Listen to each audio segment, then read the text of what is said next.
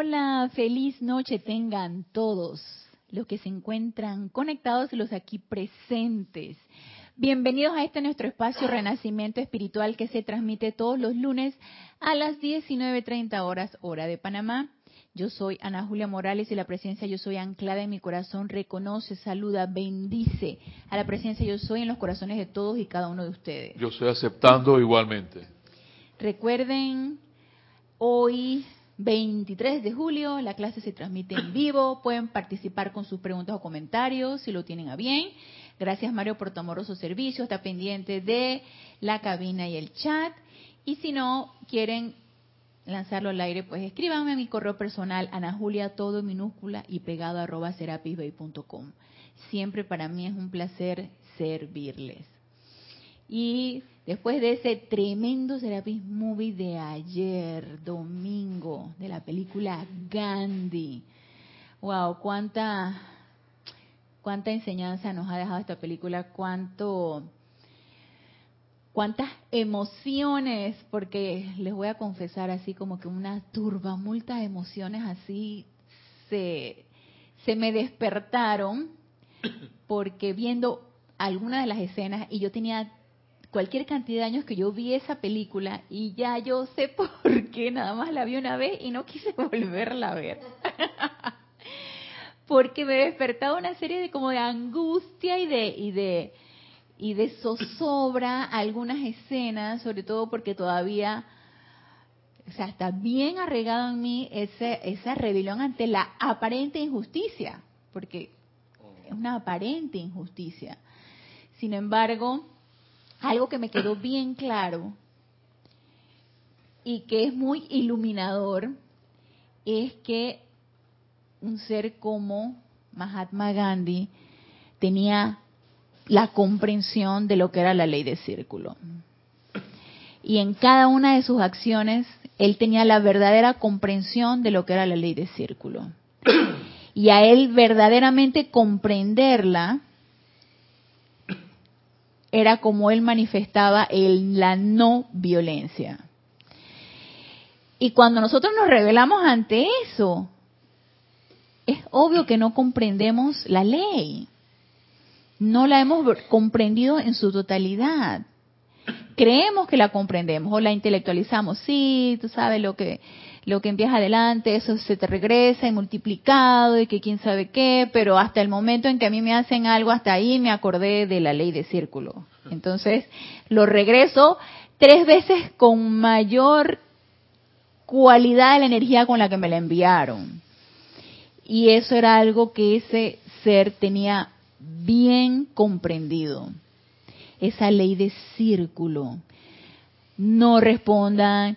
Esa, esa frase que ya yo ni me acordaba, esa frase que tenía él y que ojo por ojo y todo nos vamos a quedar ciegos. Una cuestión así. es, es, que lo decía de una manera muy jocosa y, era, y es tan cierto. O sea, no responder con la misma cualidad de energía sino elevar esa cualidad, esa energía que nosotros estamos recibiendo y liberarla. Sí, Mario. Bueno, me hace eh, acordarme de cosas también. ¿Te acuerdas cuando él fue a donde el, el, gobernador y le dice, yo espero que usted me trate como hombre a pesar de todo? Porque era el momento que le iba a decir que se iba para la India a hablar con el rey. para la independencia de India. O sea que él no le tenía rencor a, a, sus, a, a las personas que él estaba oponiendo. O sea, que no los odiaba. Sí, exacto, exacto. O sea, emanaba tanto amor y tanta mansedumbre, sin embargo, esa mansedumbre no era una mansedumbre que, ay, hágame lo que quieran y yo acepto todo. No. Él tenía el suficiente discernimiento para saber qué aceptar y qué no aceptar. Y para él, toda energía destructiva y violenta era no aceptarla, y entonces transmutarla a través de esa, de esa emanación que él tenía de tanto amor y de tanta humildad y de tanta, y yo diría, eh, inofensividad. Era un ser totalmente inofensivo. Era, eh, y, es, y esa inofensividad elevaba el estado vibratorio de esa energía. ¿Y cuánto costó? Me hace mucha gracia porque cuando llego yo, anoche que llego yo a mi casa, y me, y me dice, mi hija dice, oye, ¿cómo te fue en la película? Entonces le digo, dice ay Alejandra, qué duro es ser santo. Porque si yo lo vi, dije, qué duro es ser santo, la verdad.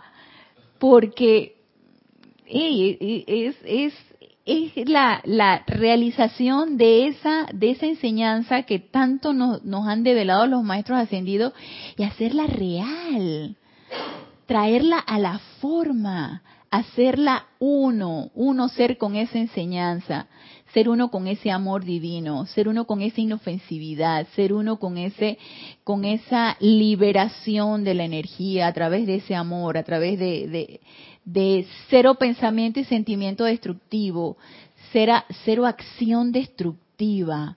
O sea, es, es realmente hacerla real, hacerla como, como si fuera uno. Sí, Kira, el 5, Mario. Sabes que es muy sublime, muy lindo, maravilloso ser inofensivo. Y uno pensaría, caramba, este, a una, a una persona inofensiva todos la deben de amar, pero vimos en la película, y así pasa a veces, hay fuerzas y hay energías que se oponen a la paz. Sí, sí. Que son las energías que son las destructivas, no las constructivas. Esas energías no quieren que se dé la paz, no, quieren que se dé el amor. Y uno, debe estar consciente de eso sin tenerles miedo. Pero es que a veces uno podría pensar que, ay, porque es inofensivo, nadie le va a hacer daño porque no mata ni una mosca. Pero hay gente que, gente no, no vamos a personalizar la energía. Hay energías que, que les disgusta esa, esa actitud. Y, van a conspirar para que la persona que es inofensiva no lo sea. Así es, así es. Gracias, Kira, por ese comentario, porque es muy cierto. Esa energía despierta la otra energía y la y la y, como que la como que la otra energía destructiva se revela y se multiplica para apagar esa energía inofensiva o esa energía llena de amor. Sí, Mario. La escena cuando estaban los hindúes con los machetes, todo lleno de sangre, y ellos se iban, y regresó el que le había matado el hijo. Sí. Entonces, eh, lo que dice, esa, energía regresó. Y lo que menos él iba a pensar, le dice, come. Le dice, come, no te mueras, porque si no tengo mi conciencia va a haber una, otra persona que voy a matar. Así es. Entonces, él no tenía hacia, esa energía, porque él puede decir, decirle de que eh, lárgate o ándate, ¿qué haces aquí? Sino que la acepta y le, transmuta la energía que él traía.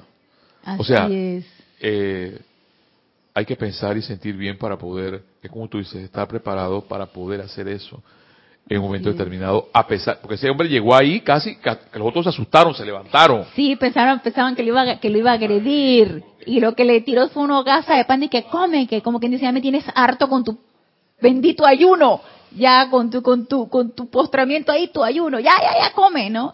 Eso, la energía, como dice Kiri, como dice Mario, esa energía.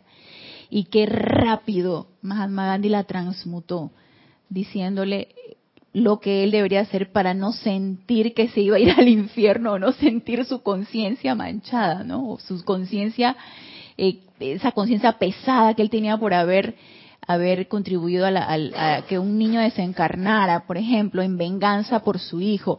O sea, es está tan cargada de sabiduría y que te deja pensando tanto y te queda uno pensando, ¿estaré yo dispuesta, dispuesto ¿estaré yo realmente dispuesta a hacer eso?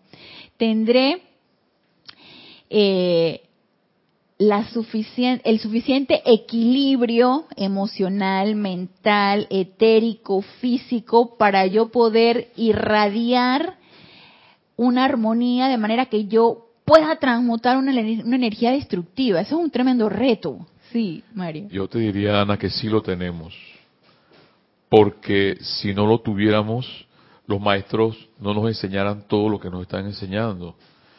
Lo que pasa es que, el, y siempre lo han dicho, el verdadero gurú, el verdadero maestro es nuestro propio corazón interno. Y esa parte del autocontrol. esa, el, ese hecho de autocontrolarse ante una energía que viene a agredirte y tú, ¿qué, qué es lo primero que uno hace? Igual, igual eh, agredir igual. Entonces es, y ahí yo te respondo, sí podemos porque tenemos esa energía por dentro. esa energía está por dentro. O sea, si él lo pudo lograr siendo un hombre normal, porque era un hombre normal, tú y yo y lo que estamos escuchando lo podemos hacer también. Así es. Si nos lo, si nos lo queremos proponer. Lo que pasa es que a veces, como él decía, no nos aferramos a la, a la ley, a la verdad, al satyagraha. Entonces nos aferramos a otras cosas, nos aferramos al dinero, a una persona, a cosas materiales, pensando que esas cosas son las que nos van a dar la felicidad o la paz. Pero ahí es donde está el asunto. Entonces, ¿a qué nos aferramos, pues? Así Y pienso que él también tenía bien claro a qué verdad él se refería. A esa verdad que nosotros sabemos que no está aquí en este plano físico, que está, que reviste toda esa belleza y toda esa perfección que es la misma vida, y que él veía, siento que él veía mucho más allá de todo eso, o sea, esa, verdad, él la, veía, tenía esa visión más allá de lo que, de cualquier apariencia que podía podía presentarse en, en, cualquier forma, en forma de persona, en forma de acciones, en forma de, naciones, en forma... A sus hermanos musulmanes, a los mismos parias, él los veía como sus hermanos. No, no había una división. Así es. Y cuando uno mismo ve a un, orate, por ejemplo, uno mismo tiene esa... esa, ese rechazo, esa separatividad. Ajá, ese es él el orate o el mendigo, yo acá tengo otra posición. Ese, sentido de separatividad que tenemos tan arraigado. Y él, mira, él, abogaba tanto por esa unicidad y esa unicidad que todavía no logramos comprender nosotros. Ni unicidad con mi hermano, ni unicidad con la presencia de yo soy. Todavía estamos en ese sentido de separatividad bien arraigado, pero que está en nosotros, mira, está en nosotros practicar desarraigar, quitar esos, esas ideas, esos conceptos. Y en este tiempo que hemos estado este, hablando acerca de esa obediencia a la presencia yo soy y que nos dice el amado Maestro Ascendido del Moria, para tú realmente querer percibir esas ideas divinas y querer realizar esa obediencia a presencia yo soy, tienes que quitar esas ideas, quitar esos conceptos, hacerte como un, un, lavado completo de ese, de ese, de ese estado mental que nos ancla tanto, porque lo llenamos tanto de ideas, de conceptos, de, de sugestiones, de cada una de las cosas que nosotros vivimos y las incrustamos en ese estado mental que nos impide realmente poder percibir algo. Entonces nos decía la mamá Señor Moria, es fundamental que ustedes ese por completo quítense toda idea, todo concepto, sáquenlo, transmútenlo y estén dispuestos a recibir esa radiación. Porque esa radiación lo único que nos va a traer es el bien. Y también es tan importante que sintamos que eso es así, que desarraiguemos incluso ese miedo que nosotros tenemos a, a poder percibir esa radiación de esa presencia de soy, a poder percibir esas ideas de ese santo ser crístico anclado en nosotros, a poder percibir todo lo divino, a poder desarrollar esa naturaleza divina dentro de nuestro corazón. Necesitamos desarraigar ese miedo que tenemos tan incrustado.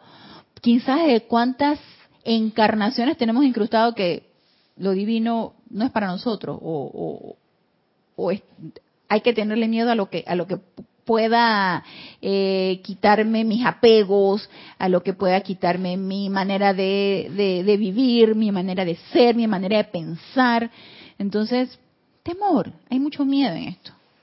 Lo digo por mí, hay mucho miedo en percibir algo que yo desconozco completamente, en algo totalmente desconocido.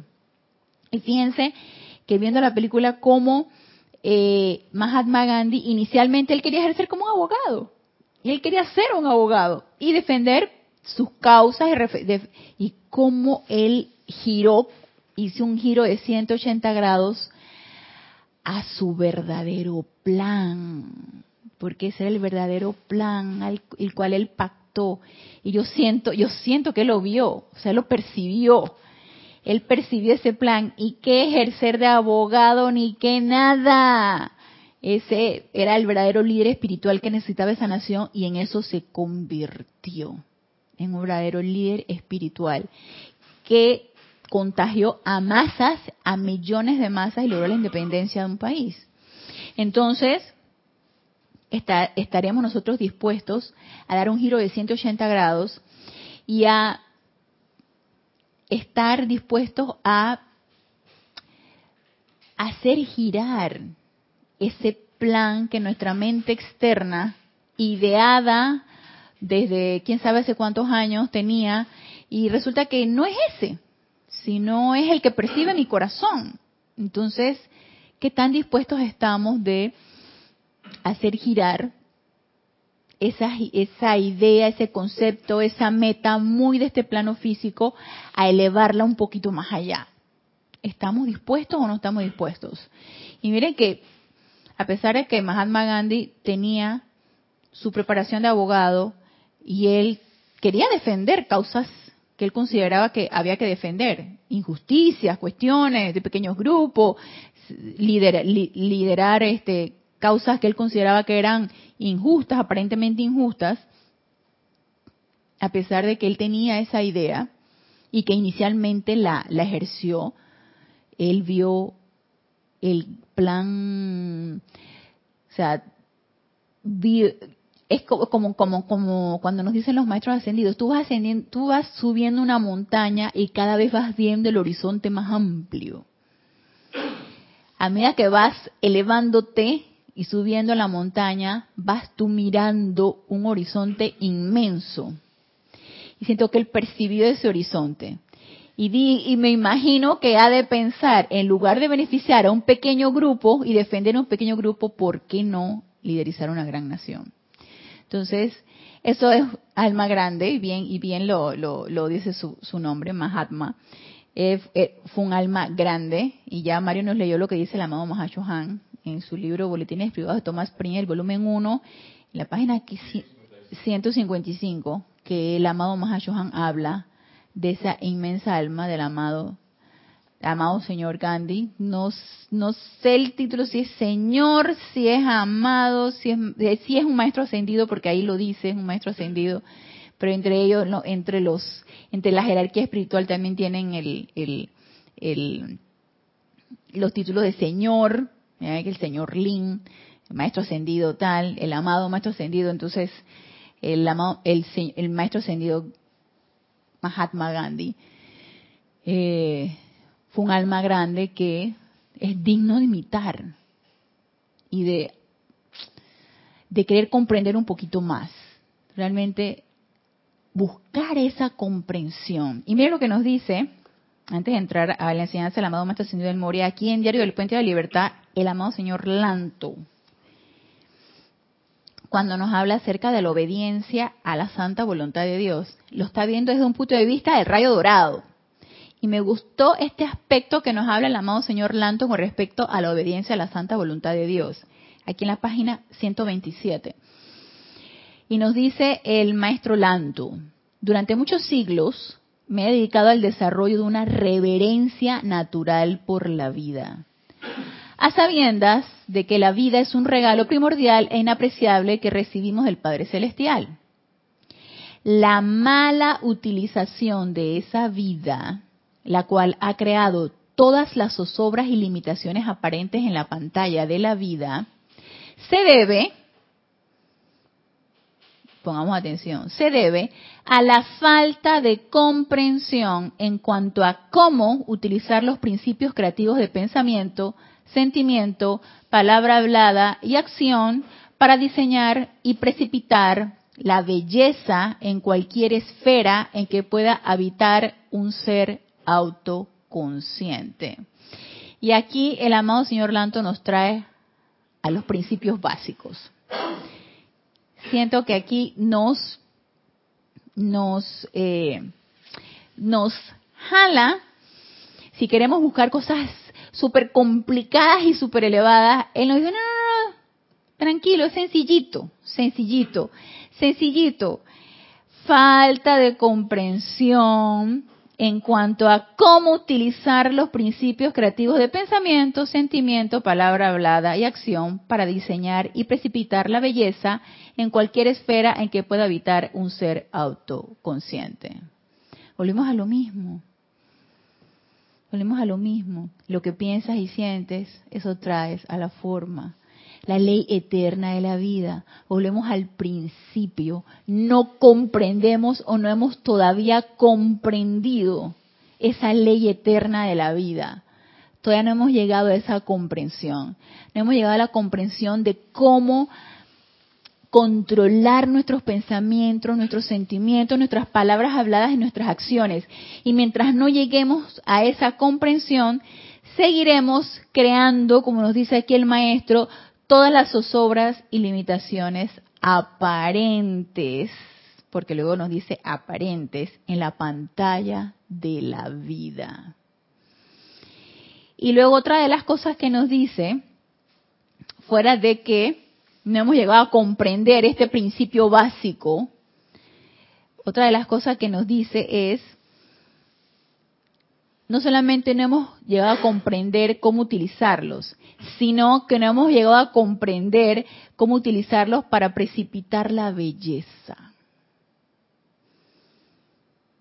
Entonces, acto seguido nos explica, acto seguido nos explica más abajo, en vista de que belleza es sinónimo de santidad, y ahí, ahí sí caí plof para atrás cuando me dice el amado señor Lanto, en vista de que belleza es sinónimo de santidad, nos hace una unión de una cosa con otra.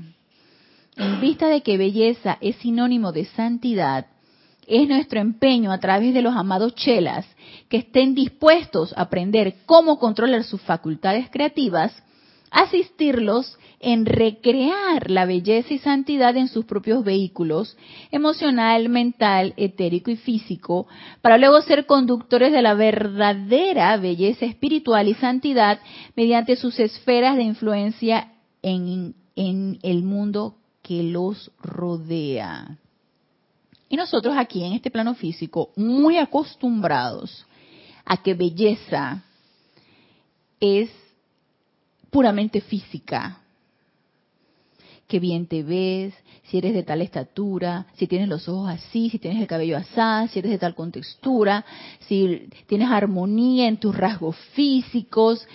Y la belleza, y hay una industria de esto, hay una verdadera industria de belleza. Hay una verdadera industria de belleza física. Sin embargo, ¿qué pasó con la industria de belleza espiritual. O sea, eso, eso no vende. La belleza espiritual no vende. Eso no generaría muchas ganancias. La belleza física sí, porque esto está aquí en este plano físico y eso es a lo que uno presta atención. Entonces, como es muy lucrativo eh, invertir en la belleza y crear artículos de belleza, porque es lo que se vende, pues es lo que nos bombardean todos los artículos, toda, la, publicidad, y sobre todo cuando esto va a, las mujeres, porque no sé por qué nos caracterizamos en, prestar nuestra atención en eso. Ya va también para los hombres, porque ya los hombres también ya prestan más atención a esas cosas, que si el cabello, que si la piel, que si quién sabe qué, que si la vestimenta. Entonces, se queda uno pensando, ¿cuántas distracciones hay en este mundo físico? Fíjense, yo estaba buscando en YouTube, porque uno quiere cualquier cosa y no se va a YouTube. Uno se va a YouTube y hay tutoriales y hay quién sabe qué. Entonces, como yo me he puesto a estar ideando, que yo misma crear, que las cremas y las humectantes y la quién sabe qué, entonces necesito saber cuáles son los ingredientes, cómo hacerlo, etcétera, etcétera. Estaba buscando en YouTube un remedio para las manchas de la cara, ¿sí? Porque tengo manchas en la cara, entonces yo dije, voy a buscar un remedio para ver qué me dice, a ver qué me puedo poner naturalmente, nada de cosas químicas, naturalmente para manchas en la cara. Y hay cualquier cantidad de este, recetas, entre comillas, cómo quitarse las manchas de la cara. Hay gente que se pone que sí, que te haces esto, te pones limón y que el bicarbonato y que quién sabe qué. Y allí me enteré, porque yo no lo sabía, ahí me enteré, que los productos de belleza coreanos son muy cotizados, porque dicen, bueno, decía allí una, en un tutorial que, que yo estuve leyendo, dicen que en Corea, y estamos hablando de Corea del Sur, que es la que está occidentalizada, que Corea del Sur, la mujer coreana, tiene que tener un cutis impecable. Porque dice que si no tienes un cutis impecable, cero manchas, piel así, hidratada, todo, todo, todo, todo, bella, bella, bella, se, como que se considera así como que, ay, de, de, de, de, baja, sí, de, ay, no, mira, no se cuida la cara, o sea, no, no, no tiene como rango, como, como, no sé, cómo se le dirá eso pero hay una gran industria de productos de belleza coreanos y de cuidados de la piel de, de, personas coreanas que se ponen a decirte los consejos de belleza. Yo dije, al punto que hemos llegado. Ah, es un signo de estatus. Ahora ya, y ahora ya encontré la palabra correcta. Es un signo de estatus que la mujer coreana tenga su piel. Yo me imagino que el hombre coreano también, yo no sé, pero ahí hablan de la mujer coreana. Que tengan su piel así, que tengan la...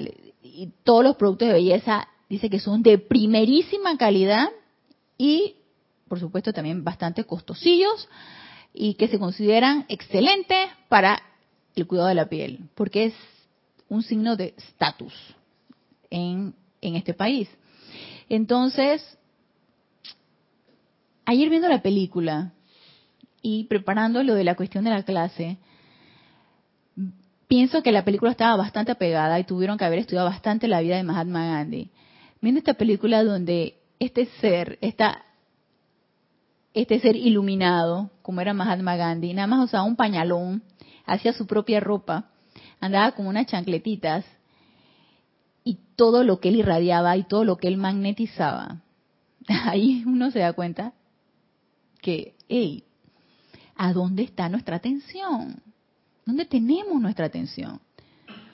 Tenemos nuestra atención en todas las distracciones de nada más eh, dedicarnos a lo físico y quitar la atención de lo verdadero para poner la atención en la ilusión. Y si nos vamos y nos vamos por todas las cuestiones de, las redes sociales y de todos estos canales de, que hay que hay de videos y todo esto, nos podemos pasar días y días y días metidos allí distrayendo nuestra atención en todas estas en todos estos bombardeos publicitarios y quitando la atención realmente de donde debe estar. Entonces me despertó mucho el me despertó mucho la atención y empecé a meditar mucho acerca de lo que nos dice el amado señor Lanto, que la belleza y santidad, que la belleza es sinónimo de santidad. Y obviamente no se está refiriendo aquí el amado señor Lanto a la belleza física. Que dicho sea de paso, cuando nosotros empezamos a cultivar la belleza mental, la belleza emocional y la belleza etérica, obviamente se va a reflejar en el cuerpo físico. Entonces, ¿por dónde es que tenemos que comenzar? Por esos vehículos inferiores, a través de la transmutación, a través de la del autocontrol, a través de la eh, autoobservación para la autocorrección y estar muy pendientes de qué es lo que nosotros estamos creando. Ojalá nosotros pudiéramos vernos siempre con un espejo en cuanto a los, a los gestos que nosotros hacemos. Ojalá pudiéramos estar pendientes de los gestos que nosotros hacemos, porque ese gesto que nosotros hacemos es producto de un pensamiento y un sentimiento, y eso se refleja en el físico. Entonces, cuando yo tengo el ceño fruncido es porque yo estoy pensando algo no muy agradable, y eso se me va a reflejar en el, en, el, en la cara. O el enojo se me va a reflejar en el estómago. O, y así, y nos podemos ir, sí, Mario. Tú sabes que eh, eh, al señor, amado señor Gautama, se le llama el imperturbable, exactamente por eso. Oh. Por lo que estás diciendo. Porque cuando tú ves a una persona, tú te puedes dar cuenta qué es lo que ella está sintiendo o qué puede estar pensando. ¿Verdad? Entonces, el que está en equilibrio, en este hecho, eh, eh, el amado señor Gautama nos dice, si ustedes quieren lograr, invóquenme. Okay. Para lograr esa imperturbabilidad. Imperturbabilidad. Pero Ah. esa imperturbabilidad llega hasta cuando se te, te atraviesa un taxi o un bus. por Así ejemplo. es, y te embiste Eh, sí. aquí al punto de A- chocarte. Así es. Hasta ahí fue la, la imperturbabilidad. Así es, Mario. Gracias, Mario, por el comentario. Qué difícil es ser santo. Sí podemos, claro que sí. Es difícil, pero podemos, si queremos y si estamos dispuestos. Entonces, nos dice aquí el amado señor Lanto.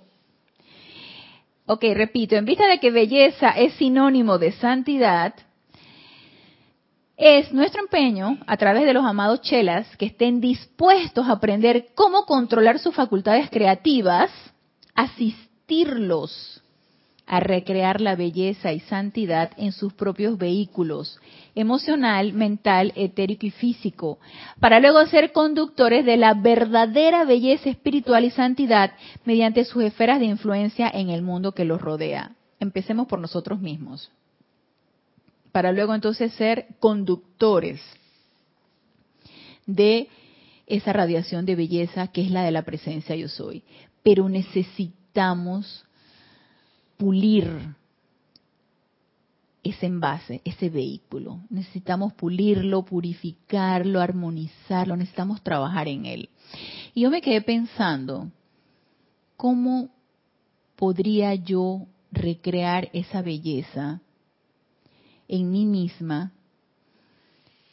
Y uno se empieza a autoanalizar. Y primero que todo, cuando tú te miras al espejo, ¿te gusta o no te gusta lo que se ve reflejado allí? Cuando tú emites un pensamiento, aunque no lo verbalices, ¿te gusta o no lo que estás pensando? Cuando tú tienes un recuerdo que te genera ese cuerpo etérico, ¿te gusta o no lo que estás recordando? Y cuando emites un sentimiento o generas un sentimiento, ¿te gusta o no lo que estás el sentimiento que estás generando? Entonces, en esa constante autoobservación mía, ya cada quien se autoobservará, me di cuenta que no estoy del todo contenta conmigo misma. Porque cuando me miro al espejo, que si la manchita, que si quién sabe qué, que si la ojera, que quién sabe cuánto, que la bolsita cuando te despiertas, que o que la llantita aquí, la llantita allá, y ahora estoy subiendo de peso, ahora me queda la ropa apretada, ahora... en fin. El pensamiento, el sentimiento, la memoria que traigo al presente. No me gusta, no me gusta empezar a generar o que estos vehículos inferiores empiecen a generar este tipo de pensamientos, sentimientos, en fin. Entonces me quedé pensando, ¿cómo, aparte de autoobservarme y transmutar cuando no me gusta todo esto, estuve leyendo, que no me acuerdo si fue en este mismo libro de El Diario del Puente de Libertad o fue en el libro del amado Maestro Ascendido del Moria, que nuestro, nuestros vehículos inferiores están compuestos elementales, el agua, tierra, aire y fuego. Y, y del fuego sagrado que está anclado en nuestro corazón. Y que esos elementales que componen nuestros vehículos inferiores responden.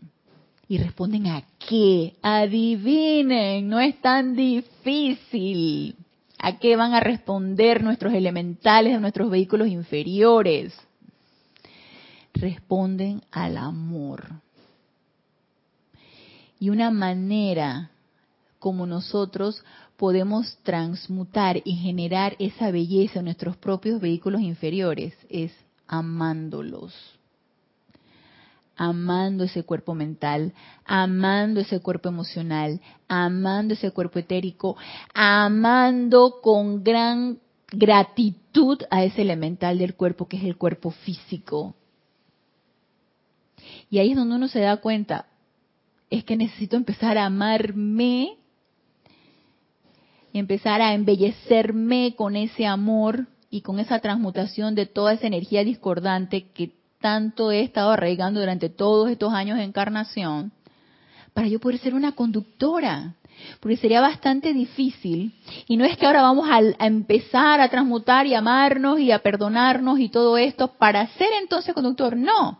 Es que mientras estoy yo sirviendo como una conductora a través de decretos, a través de invocaciones, a través de, de, respiración rítmica, a través de, en fin, de todas las herramientas que nosotros sabemos aquí en la enseñanza, mientras estoy sirviendo como conductora, también estoy trabajando en mí misma, porque resulta que quiero ser cada vez, cada vez más mejor conductora. Entonces, si quiero cada día ser mejor que el, que el día de ayer, necesito trabajar en eso. Si cada vez quiero que sean más efectivos mis decretos, mis visualizaciones, que cada vez sea yo más controlada en mis pensamientos y mis sentimientos, necesito trabajar en mí y empezar a trabajar en cada uno de esos vehículos inferiores para ser una conductora más efectiva y más útil. Entonces, trabajando yo en mí y sirviendo como conductora de esa presencia yo soy, de cada una de las cosas que yo realice, podré aspirar a hacer esa voluntad de una manera voluntaria. Hacer esa voluntad de la presencia yo soy alegre y voluntaria. Si no, mm, yo lo veo un poco difícil. Porque a punta de voluntad humana o a punta de, de restricción, recuerdan que decíamos en la clase pasada acerca de las disciplinas que requerían de mucho discernimiento, tanto en las disciplinas aquí en este plano físico como las disciplinas que nos develaban los maestros ascendidos. Requerían de mucho discernimiento. Las disciplinas por aquí en este, por ejemplo, aquí en este plano físico, ya sea las disciplinas que eh, uno se autoimponga, por ejemplo, lo vimos en la, en la película de ayer de, de Gandhi, él, él ayunaba, él tenía sus oraciones, sus meditaciones, esas eran disciplinas que se le fue develado a él, que requería esto. Cada uno de nosotros necesitamos preguntarle a esa presencia de yo soy, ¿qué requiero para poder servirte mejor? ¿Qué disciplinas requiero? Si asisto, por ejemplo, a un grupo y, y me, me dicen que X disciplina es necesaria para poder tener una, armonía en mis sentimientos y mi corazón me dice y que a mí no a mí, a mí no para mí no tiene mucho sentido lo que me están hablando aquí. Entonces invocas a tu presencia para que te devele realmente si esto que me están diciendo que necesito hacer requiere de este requiere de que yo lo obedezca. Entonces, toda disciplina, recuerden que decíamos en la clase pasada, toda disciplina que nos lleva a una armonía, a una paz y que eleve nuestros sentimientos, eleve nuestros vehículos inferiores, esa disciplina que nos va a ir, que nos va a llevar a un mayor avance espiritual, esa disciplina la podemos nosotros adquirir y realizar y llevar a cabo. Pero si es algo que nos va a llevar nada más a, a punta de restricción y a punta de, de, aguantarnos sin realmente transmutar o elevar esas, esas energías, yo pienso que no tiene ningún sentido. Y eso obviamente requiere de un discernimiento. Entonces, requiere de una consulta constante con esa presencia yo soy, individual de cada quien. Y quiero que toquemos el tema de obediencia a la presencia yo soy, pero desde el punto de vista del amado maestro ascendido del Moria, Chohan del primer rayo. Aquí en el libro Diario del Puente de Libertad del Moria, el volumen 2, en la página 75, que nos habla acerca de la obediencia a la presencia yo soy. Y nos dice, la obediencia jubilosa en la realización de la santa voluntad de Dios resulta algo difícil de captar para la mente externa y sin embargo es la clave a la liberación. Y nos habla obediencia jubilosa. Y recuerdan en la película de ayer cuando Mahatma Gandhi le decía a su esposa que tenía que limpiar las letrinas, que tenía que limpiar y barrer y hacer y volver. Y ella de muy mala gana quiso hacer caso en lugar de obedecer. Y él le dijo, no, no, no, si va a ser así de mala gana, no. O sea, ¿y qué es lo que nos, a nosotros nos, nos motivaría a hacer las cuestiones de mala gana? Para mí primero como una rebelión, rebelión a la obediencia en sí, porque de, hecho el ser humano siento que es rebelde a la obediencia. Y segundo, no hemos comprendido. No hemos comprendido el por qué necesito hacer tal o cual cosa. Y eso requiere discernimiento y requiere de humildad, porque requiere de la consulta mi presencia yo soy, que es quien sabe, no mi mente externa y no mi personalidad. Entonces esa la voy a doblegar y voy a consultar a quien sí sabe y para eso se requiere mucha humildad y voy entonces a acatar lo que me pueda develar mi presencia yo soy. Entonces, comprensión. ¿Por qué la obediencia va a ser jubilosa? Eso pienso que es una experimentación de cada uno de nosotros. Llegar a ese punto, llegar a esa, yo digo que esa, a esa epifanía, de poder encontrar por qué la obediencia, esa presencia yo soy, va a llegar a ser jubilosa. Y nuestro corazón lo sabe. La mente externa no va a comprender absolutamente nada, pero el corazón sí lo sabe. Entonces, la obediencia jubilosa en la realización de la santa voluntad de Dios resulta algo difícil de captar para la mente externa. Ya lo hemos dicho, la mente externa no está de acuerdo, es muy de este plano físico y siempre se va a resistir. Y sin embargo, es la clave a la liberación. Y nos, nos está dando un dato iniciático el amado Maestro Ascendido del Moria. Es la clave a la liberación. Quiere decir que cuando no aprenda a obedecer esa presencia yo soy, no voy a ser libre. Así es. Mientras no aprenda la verdadera obediencia a esa voluntad, voy a seguir dando vueltas y vueltas y vueltas tratando de encontrar lo que ya sé dónde está. Pero el ser humano es así y requiere darse bastantes caídas y bastantes golpes, levantarse, sacudirse el polvo y seguir andando para llegar a caer en la cuenta de que la cuestión no está fuera, la cuestión es adentro. Entonces nos dice el amado Maestro Ascendido del Moria, la desobediencia a la voluntad de Dios ha sido la causa de toda limitación que haya experimentado la humanidad. Recuerden lo que nos dice el amado Señor Lanto, la falta de comprensión de la utilización de ese de esos pensamientos, sentimientos, palabras y acciones lo que nos ha limitado. Ok. Y eso, pensamientos, sentimientos, palabras y acciones, es lo que han causado la desobediencia. Al fin y al cabo son vehículos inferiores en total eh, algarabía, en total eh, desatino, está cada quien por su lado. Obviamente no tienen la más remota, el más remoto deseo de obedecer a nadie. Entonces nos dice, la desobediencia a la voluntad de Dios ha sido la causa de toda limitación que haya experimentado la humanidad, así como también todas las evoluciones que viven en la Tierra, sobre ella o en su, o en su atmósfera. Cada indicación e instrucción que alguna vez venga desde su propia presencia yo soy, o de cualquiera de los miembros de la Gran Hermandad Blanca, los liberará de aplicarse conscientemente de las causas y núcleos de las zozobras que limitan y atan al ser externo.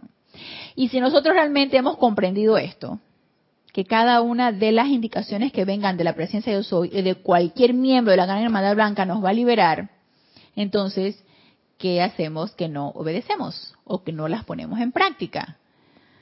El aquietamiento a través de la meditación, la invocación a esa presencia de Dios de una manera constante, la verticalidad, los decretos, la autoobservación, la autocorrección, el autocontrol, en fin, todas estas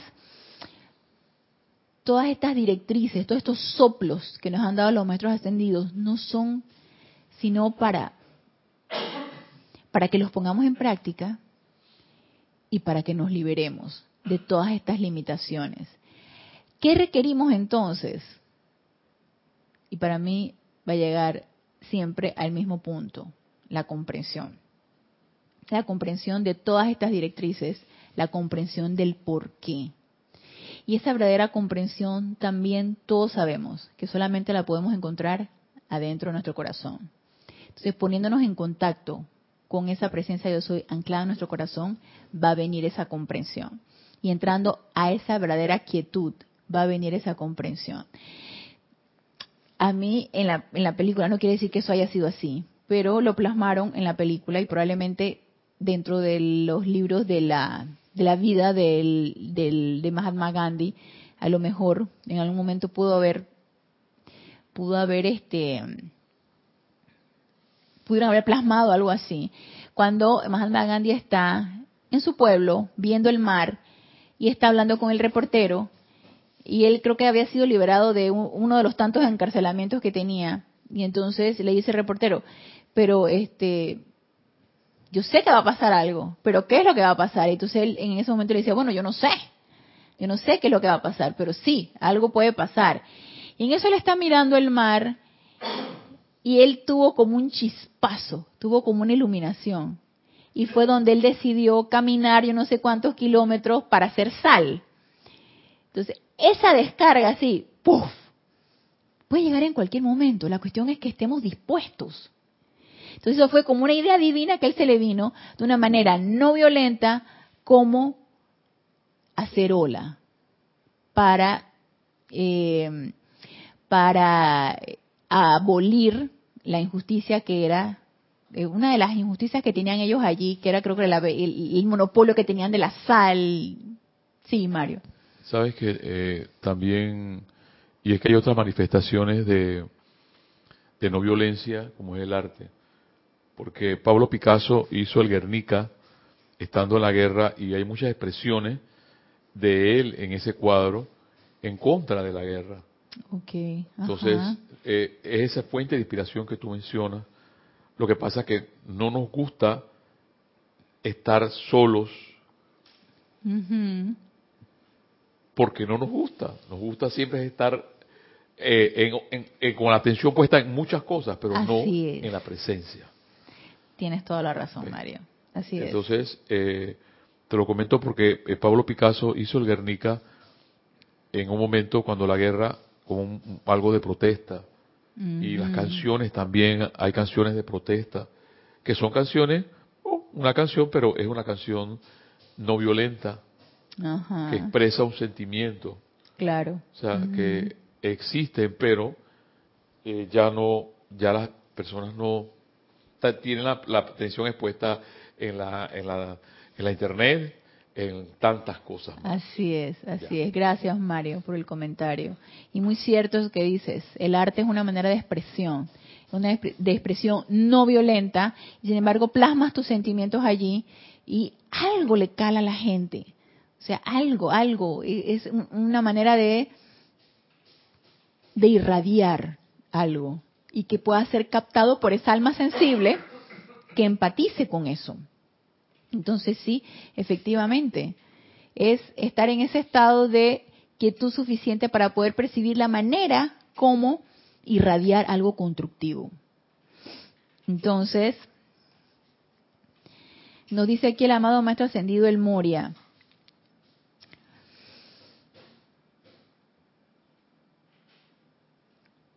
Nos dice, para comenzar, Ok, estábamos hablando de que cada una de las directrices que nos den la presencia de Soy, los maestros ascendidos o la gran hermandad blanca, los liberará, dice el amado maestro ascendido del Moria, de las causas y núcleos de zozobra que limitan y atan al ser externo. Para comenzar, nos dice, la sugestión del ser externo, la cual ha emanado de la naturaleza inferior, causaron desobediencia al plan divino sugestión del ser externo. Díganme ustedes, en esta era, y yo me imagino que también en la era, en todas las eras, yo me imagino que el amado Maestro Ascendido Jesús también tuvo cualquier cantidad de sugestiones, a pesar de que había que un pueblito aquí y un pueblito allá y, hey, haya sugestiones. Y sugestiones de apariencia de enfermedad y sugestiones de apariencia de injusticia a través del gobierno, de las religiones, de, de lo que sea. Habían apariencias y habían sugestiones. En, este, en esta era que estamos viviendo nosotros actualmente, en pleno siglo XXI, estamos bombardeados de cualquier cantidad de sugestiones. Y siento que los que hemos encarnado en esta era, no sé por qué de repente se me vino a la mente de que somos capaces de elevarnos por encima de esas sugestiones. Por eso encarnamos en esta era. Somos capaces de elevarnos por encima de esas sugestiones y poner la atención donde, donde verdaderamente la necesitamos poner. Porque si ustedes se fijan, yo no sé más adelante qué va a haber, pero estamos en una era de mucha comunicación, de mucha, de mucho bombardeo de los sentidos, de mucho bombardeo visual, de mucho bombardeo auditivo, de mucho bombardeo mental, de mucho bombardeo de nuestros a nivel sensorial estamos nosotros bombardeados en todos los sentidos. Y esta prueba que hemos elegido nosotros vivir en esta era es por algo. Y siento que es porque podemos elevarnos por encima de eso. Entonces la sugestión, nos dice el amado Maestro Señor Moria, del ser externo es uno de los que ha causado la desobediencia de ese plan divino. Y tantas veces que nos ha repetido el amado Maestro Señor San Germain, cuídense de las sugestiones externas, no presten atención a las sugestiones externas, precisamente. Entonces nos dice el amado Maestro Ascendido del Moria, la mismísima palabra obediencia hace que los sentimientos de algunas personas se encabriten.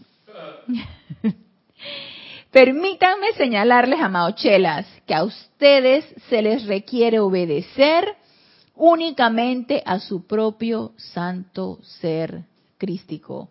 Es al único que necesitamos obedecer, que es el anclaje de su propia amada presencia yo soy dentro de sus corazones palpitantes y a la hueste ascendida de luz que se ha hecho una con la perfección de su propia presencia, a fin de poder autoliberarse de los resultados manifestados de las semillas de desobediencia a las cuales ustedes han sembrado en el pasado.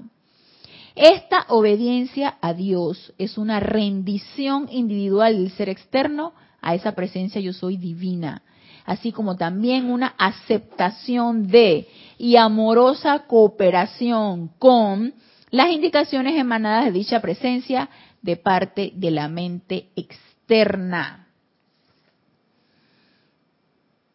Entonces, nos dice, esto acarrea una tremenda descarga al individuo y a través de dicha persona permite que la presencia yo soy comience a exteriorizar el plan divino del individuo en cuestión. Obediencia a Dios no es más que cooperación amorosa con el bien. Permítanme señalar que tal obediencia es enteramente una actividad autoconsciente y voluntaria no hay obediencia inconsciente, no hay obediencia involuntaria. Tenemos que estar nosotros con el deseo de y hacerlo alegre, hacerlo amoroso.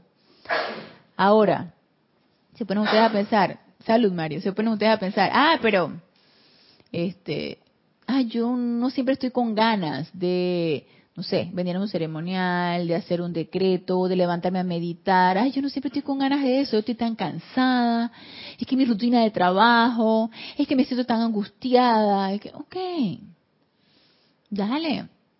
Tiene que ser alegre y voluntario, ¿verdad? Sin sentido de obligación.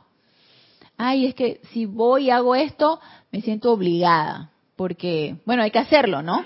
Tengo que hacerlo, ¿no? Y me acuerdo tanto de nuestro antiguo director del grupo, Jorge, que sea tengo. La palabra tengo. No, no, no, Eliminemos esa palabra de nuestro vocabulario. Tengo. Ya el hecho de decir tengo implica obligación. Y si es obligación, es algo pesado, algo tedioso. No, no, no, no, no, no. Quiero. Quiero hacer tal cosa. Ah, pero es que no me nace. Podríamos decir nosotros, es que no me nace. Es que si lo voy a hacer es, es porque tengo que hacerlo. Yo diría, mejor no lo hagamos ¿Y cuánto tiempo va a pasar para la complacencia del, de los cuerpos inferiores?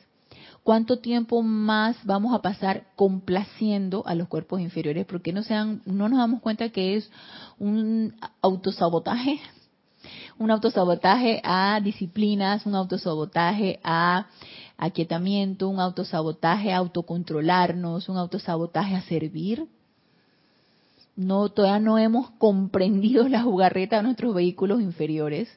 Y sí, nuestra excusa puede ser, ah, no es que tiene que ser alegre voluntario, yo siento que esto es como una obligación.